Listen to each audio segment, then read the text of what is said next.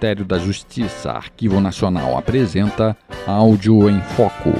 Hoje apresentaremos um trecho do depoimento da ex-militante da organização VPR, Vanguarda Popular Revolucionária, Lúcia Veloso Maurício. O acervo é composto de 12 fitas audiomagnéticas doadas por ela ao Arquivo Nacional no ano de 2010, com depoimentos sobre as lutas políticas no Brasil no período de 1964 a 1985. Ouça um trecho dos relatos de Lúcia Veloso. Aí continuava subindo e descendo nesse esquemão todo. É, Isso já tinha passado quanto tempo? eu fiquei 15 dias lá. Aí, é, três dias embaixo e o resto em cima.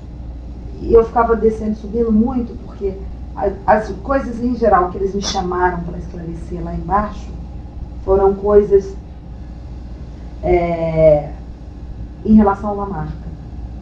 Eles perguntavam coisas do tipo, como eu era das poucas pessoas que tinha estado com ele há algum tempo e que estava Mas presa. o Lamarca tinha morrido, não?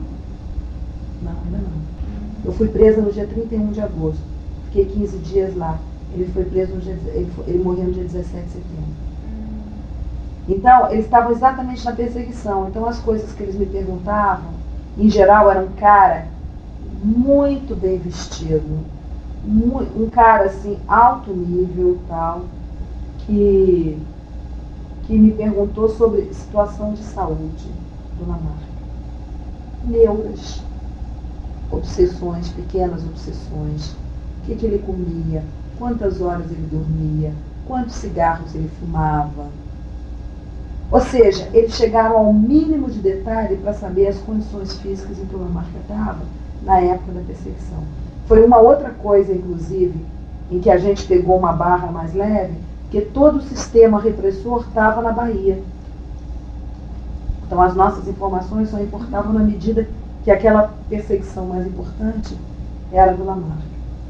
Nessas alturas, coisas, chantagens que eles jogaram entre outras, e uma também que assim, tipo, me arrasou, foi deles terem pego o Daniel e que o Daniel teria é, é, sido arrastado.